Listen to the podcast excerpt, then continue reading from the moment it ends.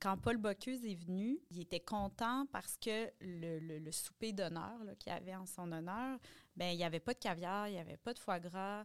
Puis il était comme Ah, enfin, à chaque fois que je vais ailleurs dans le monde, on me sert un peu ma propre cuisine, mais moi, j'ai le goût de goûter à vos produits. Bonjour, je suis Pascal. Et je suis Emeric. On est dans le jus, le podcast hebdomadaire qui explore le monde passionnant de la restauration au Québec. Loin des clichés de la télé-réalité, à chaque épisode, nous recevons une ou un invité. Elle ou il nous partage son histoire, sa passion, ses coups de blues. Allez, c'est parti, on est dans le jus. Nouveaux arrivants, touristes ou québécois pur laine, tous se sont probablement posé un jour cette question. Quels sont les plats qui représentent le Québec? Poutine, tourtière, tir à l'érable, si on s'entend que la gastronomie est le reflet d'un peuple, un pan vivant de la culture d'une nation, alors le Québec est certainement plus riche que ces quelques plats folkloriques. Je vis à Montréal depuis seulement 12 ans, mais je perçois du changement. Je pense que je suis le témoin d'évolutions culinaires majeures. Les chefs s'affranchissent peu à peu des carcans de l'influence française, producteurs et artisans redécouvrent et se réapproprient un terroir qui a parfois été abandonné. La population affirme son attachement à une nourriture vraie, sensée, ancrée dans ses racines et nourrie par son multiculturalisme. Une révolution tranquille. Notre invité témoigne de la richesse gastronomique québécoise. Elle a cofondé il y a presque dix ans un magazine qui est devenu la référence de la culture culinaire. Aujourd'hui, c'est Geneviève qui est dans le jus. Bonjour Geneviève. Bonjour. Salut. Donc il faut dire que j'ai eu la chance de te connaître à la création de Caribou. Ouais. Et j'ai vu. Euh, Caribou, le magazine. Oui, c'est un magazine. Et j'ai vu le travail que tu avais accompli, le, travail de toute l'équipe. Et c'est quand même incroyable. Vous étiez quand même euh, en avance sur votre temps quand vous l'avez créé. Oui, on était un peu, euh, peut-être, je ne vais pas dire folle, parce qu'on n'était pas folle, là, mais on était une gang de, de fous et de folles, de, de, en fait, des gens qui, ben, comme dit un peu Émeric, qui était témoin quand même d'un changement qui s'opérait dans la culture culinaire québécoise. Puis on avait le goût d'en faire, euh, euh, d'en être de témoin et de témoigner de, ce changement-là, en fait, de, cette appropriation, en fait, des chefs et des producteurs de notre culture culinaire. Euh, tu parlais d'affranchissement de la, de la cuisine française et tout ça. Et en fait, nous, on trouvait que dans les médias, il y avait souvent plus euh, une façon de parler de la gastronomie montréalaise, c'était soit par des critiques euh, de restaurants, des listes de, places où aller. Puis on se disait, ben en fait, nous on les consulte, on n'a rien du tout contre ça, puis mais on avait le goût d'apporter quelque chose d'autre et de se payer le luxe d'avoir le temps de le faire dans un magazine qui sort deux fois par année parce qu'on était une gang de journalistes. Bien, on est une gang de journalistes qui a parti ça, puis on était dans des quotidiens, donc toujours comme ce toujours être dans le jus, justement, à écrire des articles. Euh, là, on avait le goût de prendre le temps de réfléchir puis de sortir des, des magazines qui allaient euh, à chaque fois là, avec une thématique euh, qui allait vraiment creuser un sujet. Donc, c'est un peu de, de ça, de, de, de, cette, de ces idées-là que Caribou a été été créé avec. On était six au départ et là, on est, on est trois maintenant avec mes collègues Audrey et Véronique.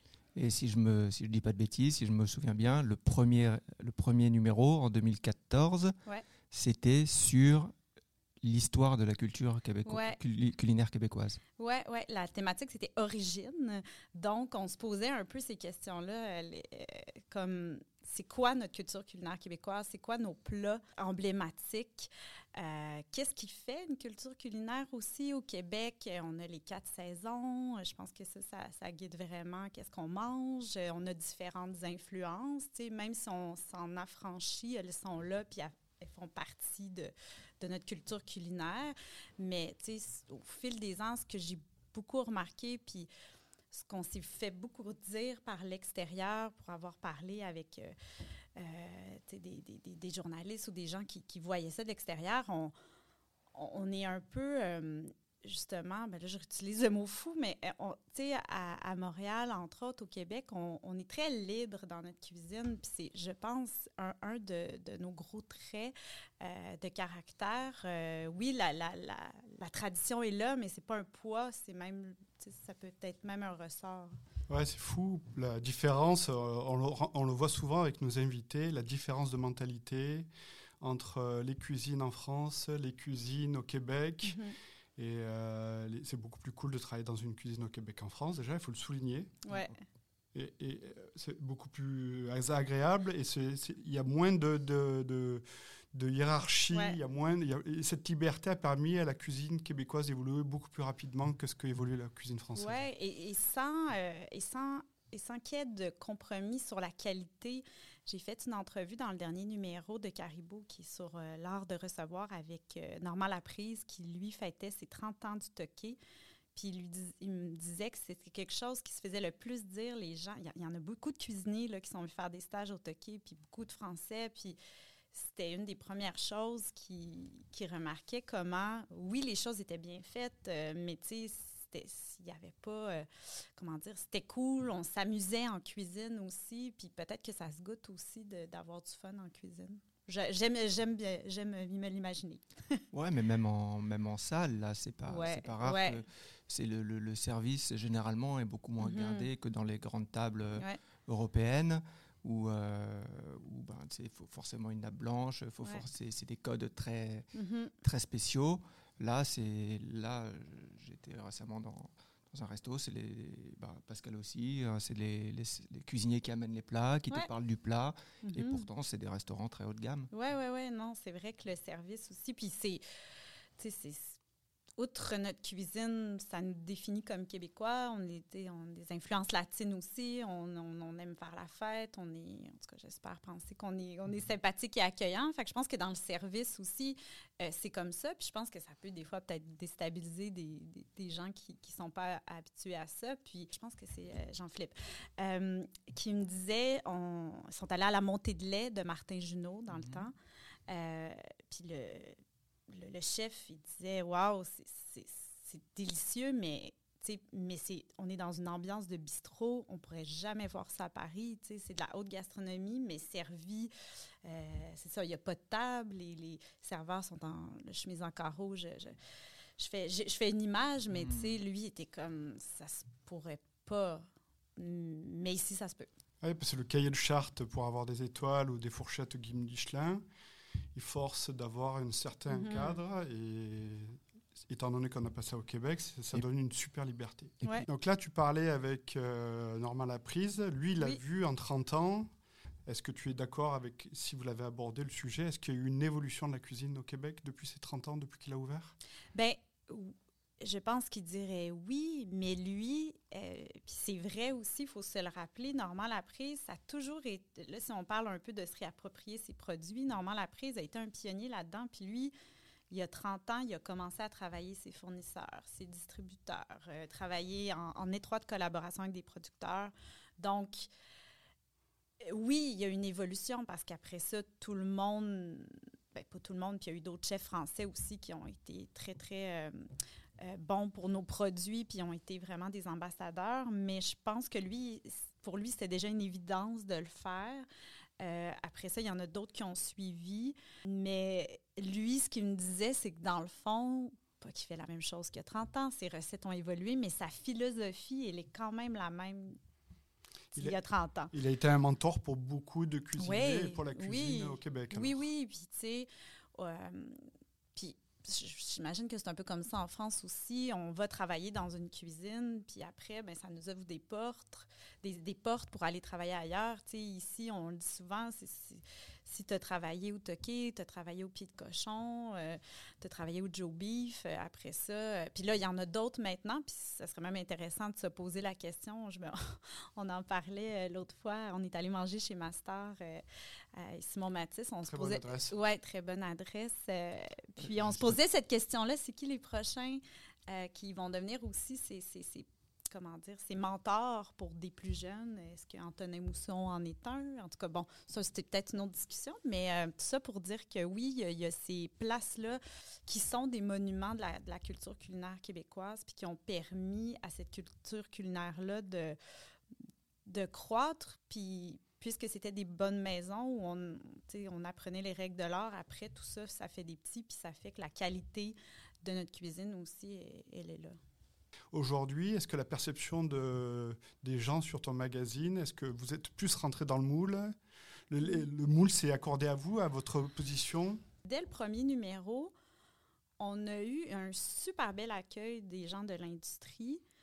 Euh, peut-être parce qu'il y avait un manque, puis ils disaient, hey, euh, bon, ben, tu sais, il y avait déjà beaucoup de personnes qui parlaient de culture culinaire dans les journaux et tout ça, puis il y avait plein de critiques aussi, mais, tu sais, il y avait l'air de dire, hey, ben, c'est le fun de, d'avoir cette qualité-là de, de, magazine. Donc, on était vraiment hyper chanceux.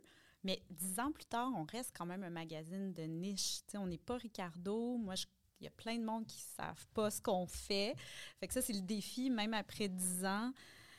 Puis bon, le monde des médias étant ce qu'il est, mais euh, pense, puis même dans l'industrie, il y a des gens qui ne nous connaissent pas aussi, là, mais euh, tu sais, on reste de niche euh, avec ce qu'il y a de bon et de moins bon là-dedans.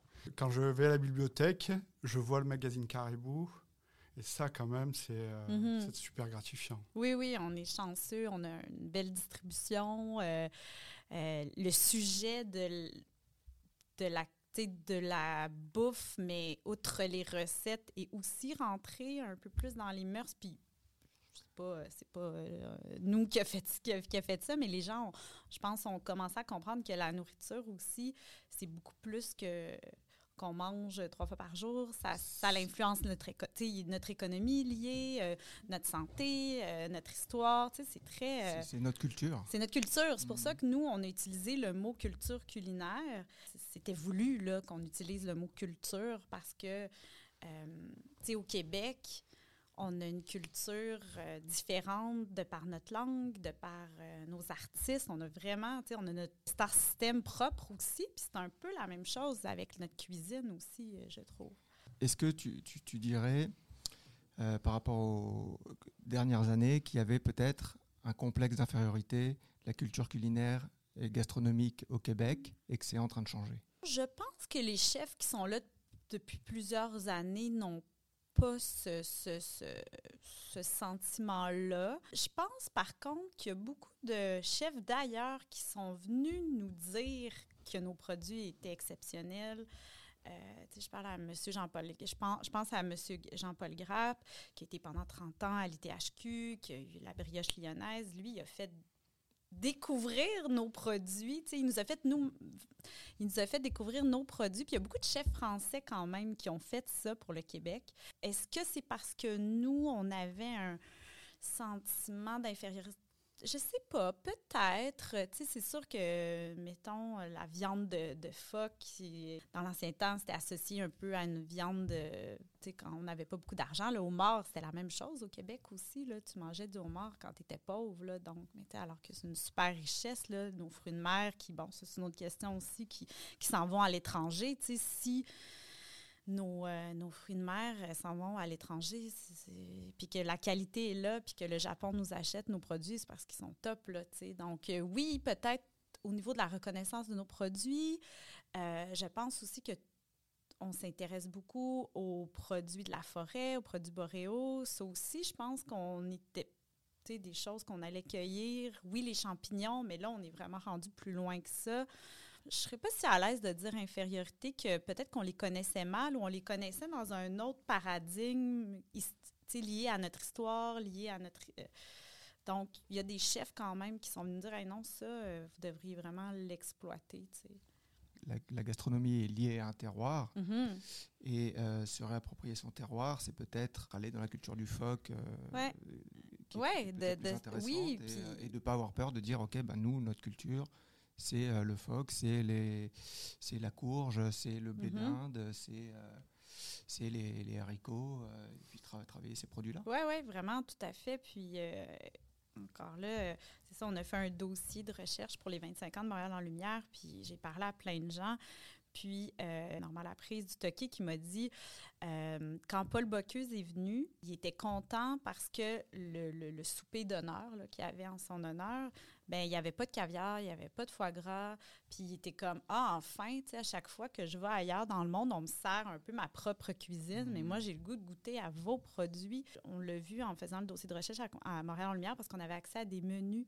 En fait, on avait accès un peu à toutes leurs archives. Fait que tout dans les vieux menus, là, il y avait du foie gras tout le temps, puis du caviar tout le temps. Puis c'est bien, là, mais tu et puis de la truffe, surtout beaucoup de truffes. mais mais c'est ça, dans le fond, les chefs qui sont venus ici, ils avaient le goût de goûter ce que nous, on avait ici. Et puis même, des fois, ils étaient un peu condescendants. Là, ils se disaient Ah oui, vous avez ça ici. ils pensaient vraiment qu'on n'avait pas grand-chose, alors mm. qu'on a vraiment une richesse aussi.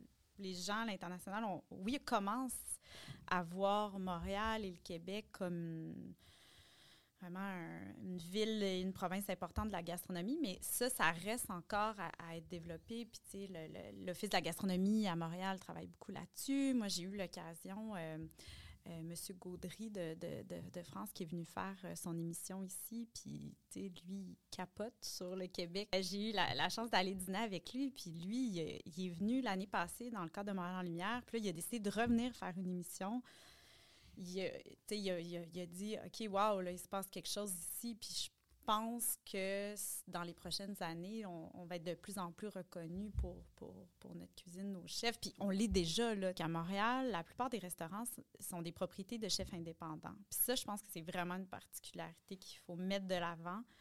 Euh, parce que c'est beaucoup plus difficile. On n'a pas la même argent, nous, pour pouvoir faire ça. Fait que je pense que euh, je ne vais pas dire avec les moyens qu'on fait, qu'on a, on fait vraiment quelque chose d'extraordinaire, mais oui, on n'a pas des, gros groupes de restaurants euh, derrière nos restaurants indépendants, là, euh. mais le Toki, ça fait 30 ans qu'il existe, c'est assez, assez, exceptionnel, puis qu'il reste indépendant. Est-ce que c'est pas un, problème qu'on n'arrive pas à avoir des restaurants qui vendent des menus à 300, 400 dollars? Ben, il faudrait peut-être poser la question à Antonin Mousseau, qui, a essayé une nouvelle formule, euh, puis peut-être que, que vous en avez déjà parlé avec lui, mais moi, j'ai pas les moyens d'aller dans ces restaurants-là, malheureusement. Donc, euh, pas, plus de deux fois par semaine. Oui, c'est ça. mais euh, est-ce que, mais c'est une bonne question, est-ce qu'à un moment donné, ça va devenir, puis dans les, comment dire, dans les offres de restaurants ou une façon de nous, nous faire voir à l'international, de dire, OK, ben il y a ces possibilités-là mais je pense que présentement, on est quand même plus reconnu pour notre gastronomie assez abordable, si je puis dire. 2014, euh, vous faites euh, l'état des lieux de la gastronomie au Québec. Est-ce que ça a beaucoup changé euh, ans presque dix ans plus tard? Je dirais que oui. Quand on parlait tantôt d'assumer ce qu'on est, puis tout ça, je pense qu'on est vraiment là-dedans.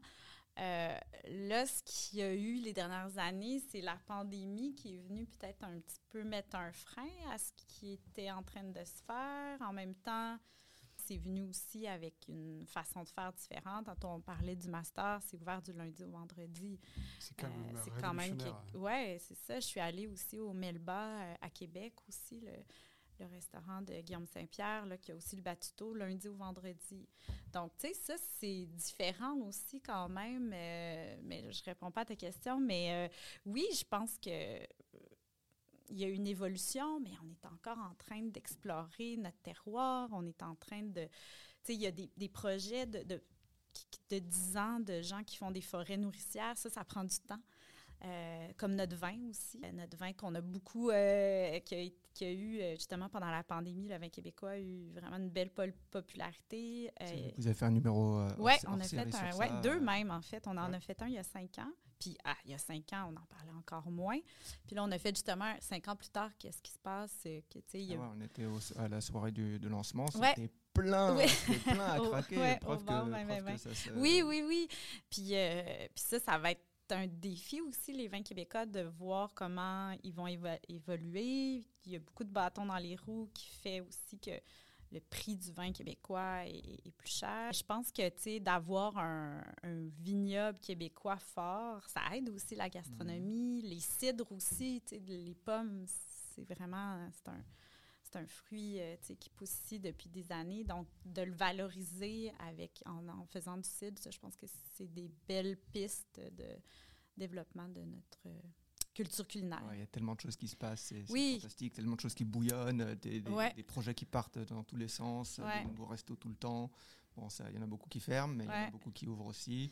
C'est ça qui est formidable ici. Oui, mais ça va être un défi, je pense, quand même, avec... Tu sais, il y a eu les, on l'a senti même, nous, avec Caribou, puis l'achat local pendant la pandémie, c'était la grosse affaire. Puis là, c'est comme si les gens avaient pas continué. Il y en a qui ont continué, mais il y a plusieurs personnes qui ont fait un peu OK, ben j'ai fait mon effort de guerre, donc là, j'achète plus local. Mais c'est quand, justement, on est maintenant là aussi qu'il faut qu'il faut continuer à acheter local. Puis, c'est comme une bulle qui a un peu mhm. éclaté. Et puis, ouais.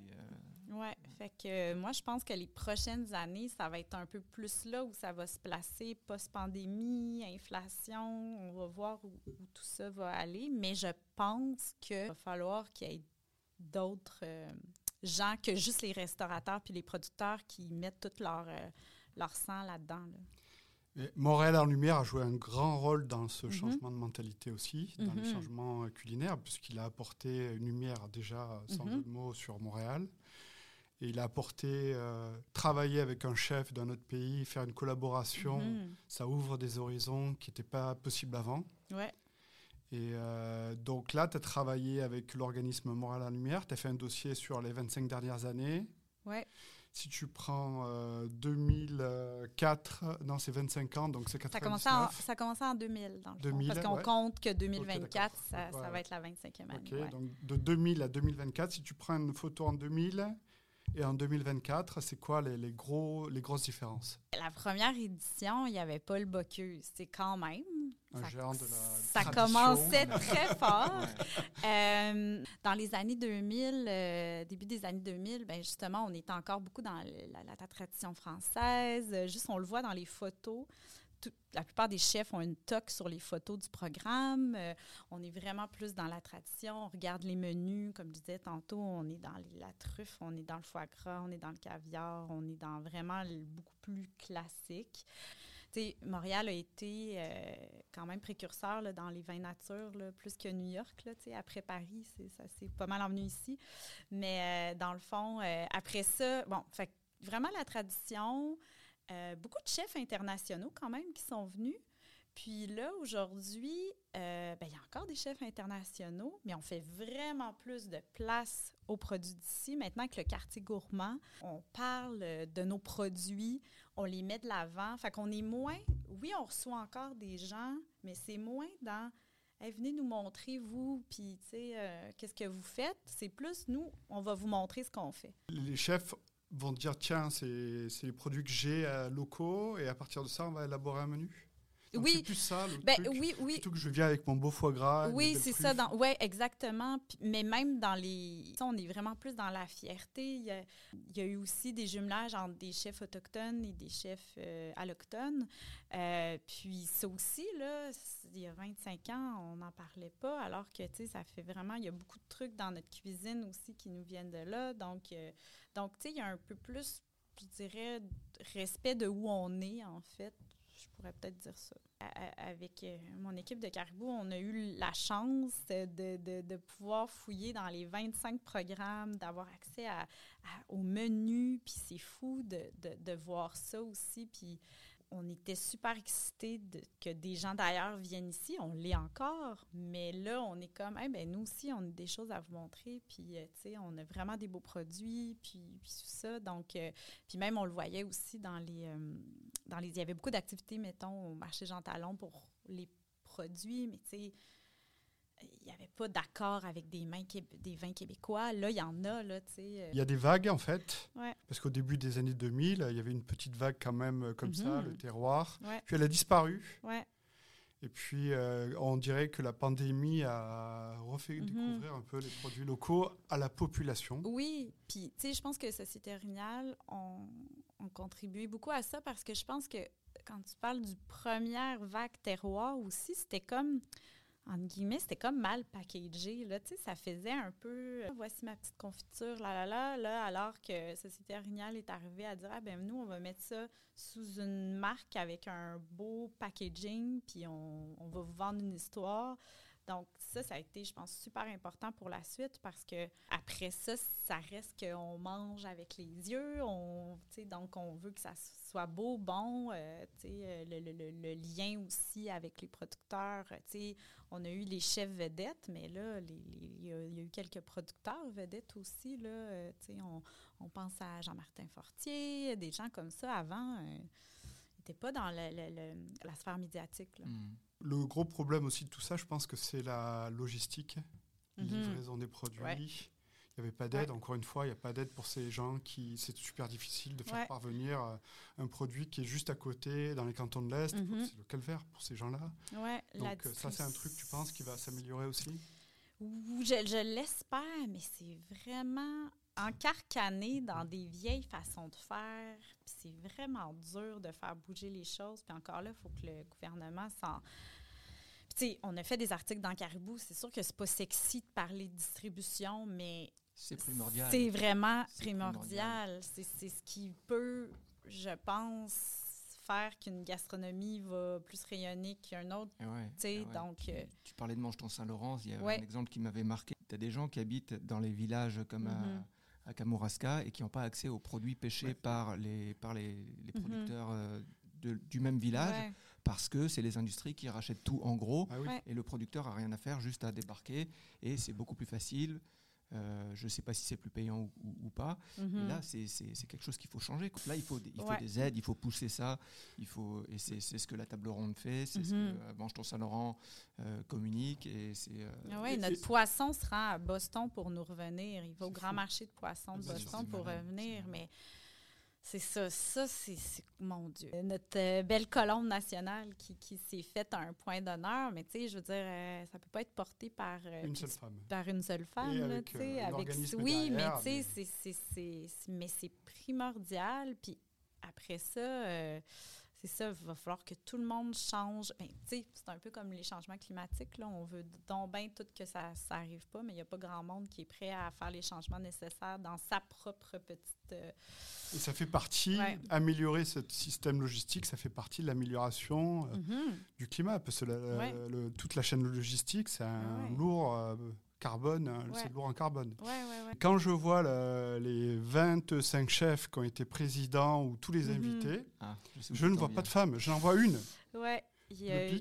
Ouais, il y a eu une édition euh, dédiée aux femmes. Euh, C'était en 2011, si je ne me trompe pas. Et Anne-Sophie Pic était la présidente d'honneur. Euh, oui, il y, a, il y a- il y a vraiment manqué de, de- de femmes. euh, de femmes chefs. Même cette Euh, année, la, la liste d'invités, c'est beaucoup d'hommes, euh, pas beaucoup de femmes. hein. Ouais. Puis il y a beaucoup de choses là-dedans. Il y a, y a les femmes aussi que, ben, mettons que c'est la mère à la maison. Là. Est-ce que, oui, elle est chef, mais est-ce que aussi elle va décider de venir une semaine à Montréal, puis de, parce que c'est elle peut-être qui s'occupe un petit peu plus des enfants. Euh, puis il y en a, m- tu sais, il y en a moins Il y en a moins. aussi.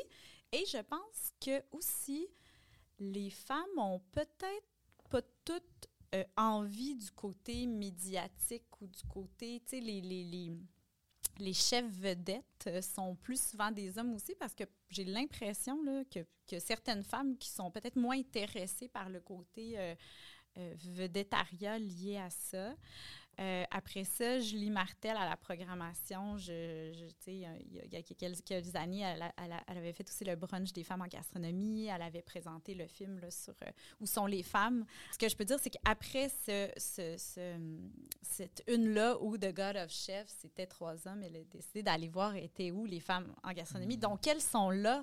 Elles sont là, mais peut-être qu'elles sont pas présentes dans ces événements-là pour plein de raisons. Mais je le sais que Julie Martel à la programmation, euh, c'est sûr qu'elle essaie d'avoir des femmes, puis euh, c'est sûr qu'elle fait vraiment le travail. Il y a eu quelques années à Montréal, il y avait un regroupement de femmes chefs aussi qui essayaient, puis je suis allée à une de leurs rencontres, puis c'est ça qu'ils disaient aussi, tu oui, on veut être reconnu, mais c'est pas tout le monde qui a envie de, de jouer la game médiatique qui va avec le fait d'être une chef vedette. Euh, mais c'est sûr que l'année où il y avait Anne-Sophie Pix, les, toutes les femmes qui étaient là, euh, c'était extraordinaire. là. C'était vraiment une année avec les, les- plus grandes chefs euh, du monde étaient, étaient là. Il y a eu l'événement aussi Women with Knife au Centre Phi Oui. aussi qui avait été super intéressant. Donc, c'est encore une question qu'il faut effectivement, euh, Pascal, souligner, poser, euh, qui est encore, euh, qui est encore là. J'ose croire qu'avec la pandémie, puis ce qu'on parlait tantôt, les changements dans la restauration, puis dans les conditions de travail, les heures de travail, peut-être qu'il va y avoir plus de femmes qui vont décider quand même de ce Eh choix ouais, en voyant le modèle Mhm. justement de, de Simon Mhm. Matisse qui est ouvert, qui est pas ouvert le samedi et le dimanche. Mhm. Euh, Peut-être que ça va amener un nouveau rythme. et Effectivement, elles seront plus disponibles euh, pour moi assumer le rôle de la famille. Ouais, c'est ça. Qu'elles continuent Ouais, à, faire en plus Ouais. de leur travail. ouais, ouais. Donc, euh, il faut quand même garder, rester, et rendre hommage à toutes les femmes qui sont au fourneau parce que c'est beaucoup plus dur pour elles que pour les hommes. ouais, ouais, ouais. C'est vrai. Donc, tu avais une question euh, au niveau euh, du parcours? Oui, oui. Euh, Est-ce que avant euh, 2014, j'ai fait un peu de recherche, mais j'ai pas trouvé grand-chose. Euh, j'ai trouvé euh, que tu écrivais. Qu'est-ce que je faisais avant? J'ai- trouvé que tu écrivais, tu écrivais Journal sur- Métro. C'est ça, c'est Ouais. sur Elle Québec aussi. Ouais, des, des-. Plus à droite, à gauche. plus sur la- l'art du spectacle, sur le culturel, théâtre, ouais, euh, ouais. culturel. Et qu'est-ce qui t'a donné envie de vraiment te spécialiser Parce qu'aujourd'hui, tu es spécialisé Ouais. euh, de l'art culinaire. Ouais. Ouais, ben en fait, moi, euh, là, si on parle de moi, puis qu'on repa- repasse, euh, repasse à mon enfance, ben, j'ai quand même vraiment d'une famille de, de, de foodies, puis de gens qui aimaient vraiment bien manger. Euh, maintenant, je m'en aperçois, ma mère, elle, habite à Québec, elle, habite proche du marché de, marché public de, Sainte-Foy, est toujours rendue là. Puis là, je m'aperçois maintenant, vieillissant, que j'avais une mère qui adorait cuisiner. Moi, quand j'étais jeune, ma mère, elle, elle faisait des riz de veau, puis moi, je mandais ça à ma fête quand j'étais jeune, mais je savais pas c'était quoi, mais tu sais, genre... Ah, ouais, Peut-être mieux que tu saches pas ça. Ouais, c'est ça, mais tu sais, je veux dire, je mangeais des huîtres quand j'étais petite. euh, Il y avait des parties d'homard dans ma famille. Fait que très tôt, je, je- la gastronomie a fait partie de, de ma vie. Puis je me suis rendu compte plus tard que ma mère était super attachée. euh, tu sais, les fraises de l'île d'Orléans, moi aussi, là, c'est les fraises de l'île d'Orléans, c'est rien d'autre. Puis le, le maïs de Neuville, euh, qui est proche de Québec. euh, donc, euh, je, donc, et j'ai travaillé dans la restauration aussi quand j'étais jeune. Ah oui? dans, mes- dans mes premières jobs, j'ai été serveuse euh, au restaurant Graffiti sur la rue Cartier. Ok, pendant longtemps? Euh, ouais, quand même longtemps. Toute toute toute mon- toutes mes études. euh, en fait, euh, la première job de restauration que j'ai eue, c'était à Londres. Je suis partie après mon cégep, puis je, je faisais des, des- des événements. euh, J'étais serveuse dans des événements sur appel. Donc, il y avait un événement, puis j'allais Mhm. servir. Mais tu sais, j'avais jamais tenu un plateau. Il a fallu que je fasse du silver service. Donc, avec la pince, là, j'avais jamais fait de ma vie dans des gros événements super mondains. À un moment donné, s'il y avait un événement avec la sœur de la reine. En tout cas, fait que ça m'a ça, ça m'a mis dans toutes sortes de situations.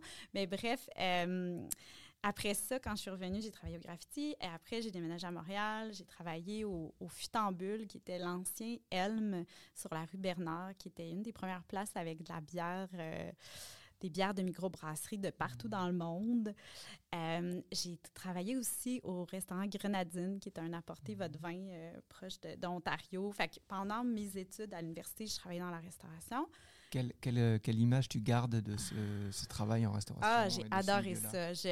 J'ai adoré ça. Puis, tu sais, c'est- un métier, la restauration, puis je comprends pourquoi certaines personnes le choisissent. Puis, tu sais, des fois, on est comme, oui, moi, ça a été un passage. Puis, pour plusieurs personnes, la restauration, c'est un passage de jeunesse pour parce que c'est quand même payant puis c'est le fun la restauration mais j'ai vraiment compris puis même quand je travaillais au graffiti aussi il y avait beaucoup de gens de métier dont c'était le métier de plusieurs tu sais vraiment des gens de métier de restauration puis ils adoraient ça un moment donné, il y en avait quelques-uns qui étaient blasés, là, mais ça, c'est une autre histoire. Mais euh, moi, j'ai toujours été quelqu'un qui aimait parler aux gens. Qui, donc, j'ai- j'ai- j'aimais vraiment ça, servir les gens. Je trouvais que c'était vraiment une belle job. Tu sais, les- tu sais, quand tu es serveuse, même quand tu fais à, à- fais à manger pour, euh, aux gens, c'est dans le bonheur. Les gens viennent pour avoir du fun. Fait c'est le fun, tu sais.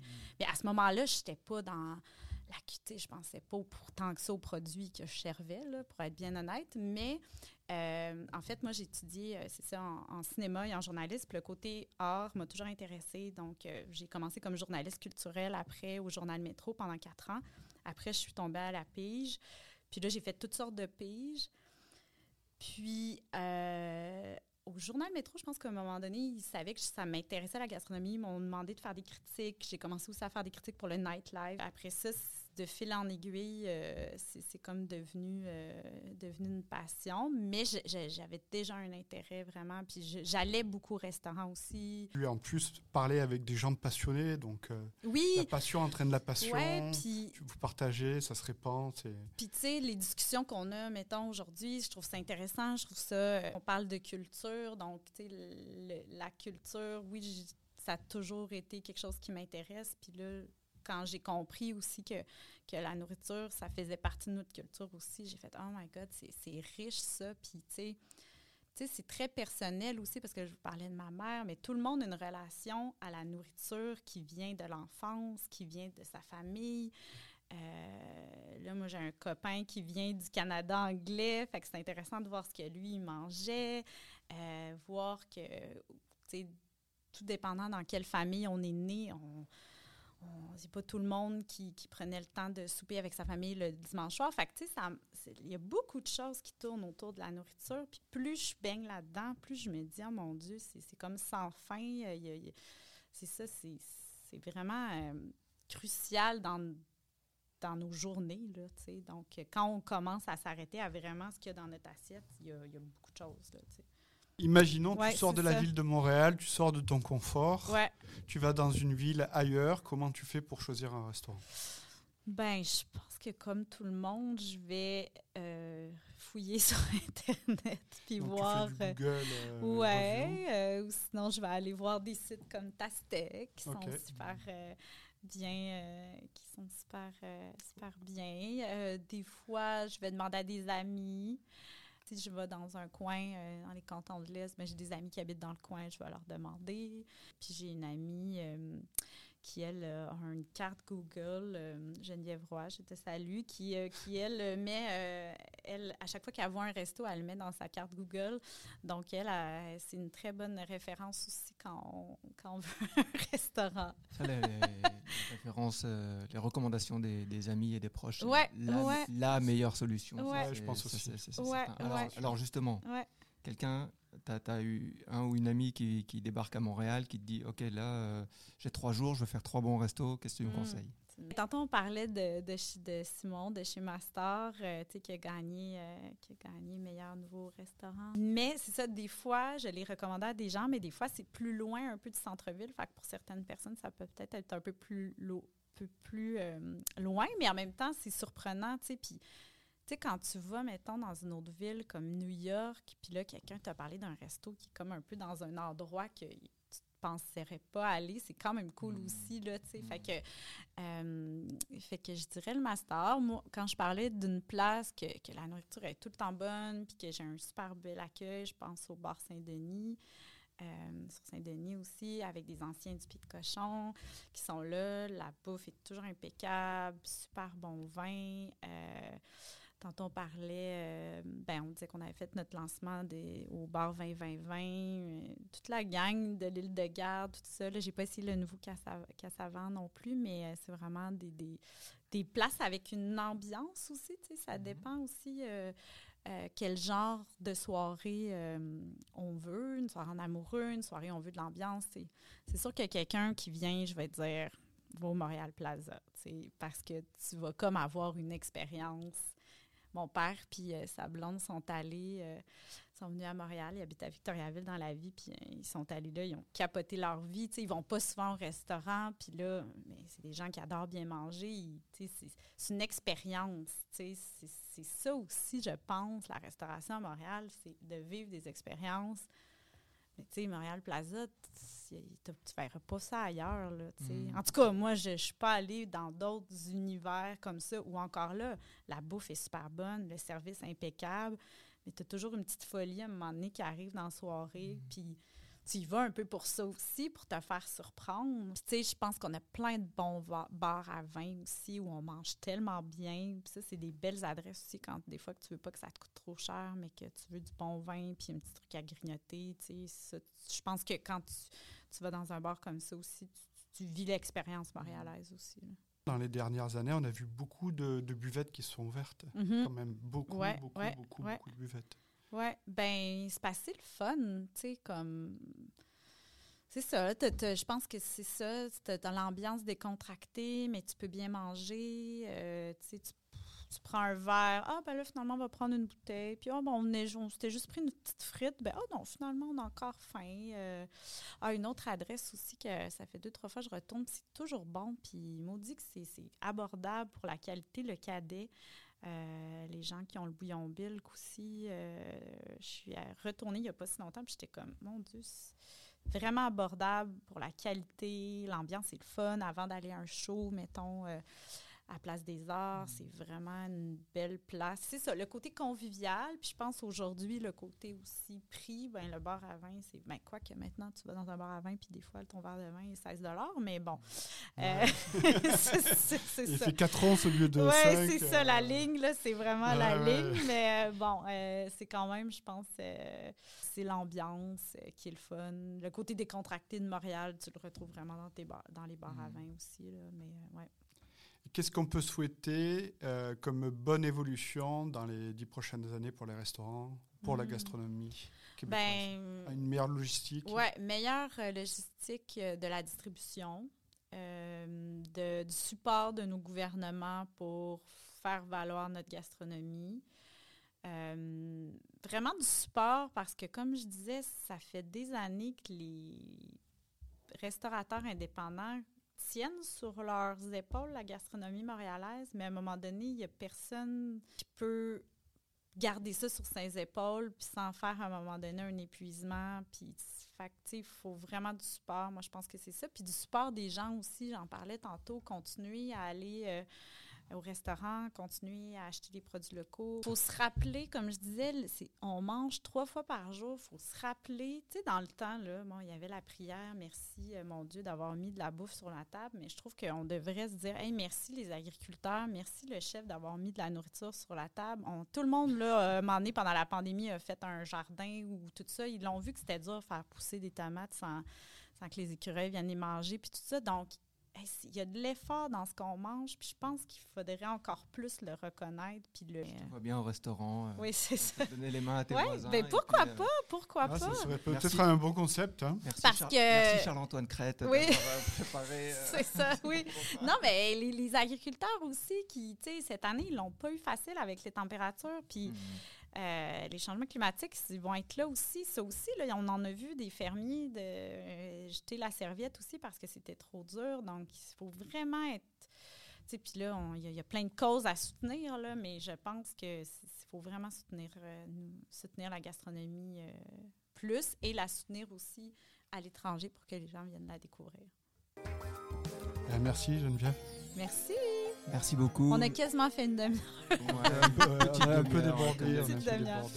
Merci à vous de nous avoir écoutés. Euh, si vous avez le goût de voir cet épisode, on est sur YouTube. Si vous avez le goût de nous soutenir, on est sur Patreon. Si vous avez le goût de suivre l'actualité dont on est dans le jus, on est sur Instagram. Suivez-nous, aimez-nous, partagez. Ciao. Ciao, ciao.